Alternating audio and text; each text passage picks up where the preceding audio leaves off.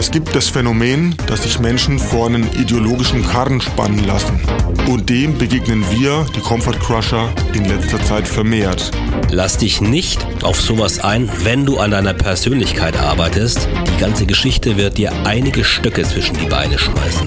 Wenn du dich in so ein Korsett reinzwängst, beschneidest du deine eigene Handlungs- und Denkfreiheit. Wenn du gerade Feuer und Flamme für eine Bewegung bist, bedenke, dass es auch eine unterbewusste Strategie sein könnte, um dich von deinen persönlichen Baustellen abzulenken. Sei dir bewusst, dass du vielleicht gerade deine kostbare Lebenszeit in Ideen investierst, die für dich überhaupt nicht relevant sind, die sich Personen erdacht haben, die für dich genauso wenig relevant sind. Also wenn ihr Freude daran habt, dürft ihr natürlich irgendjemanden hinterherrennen.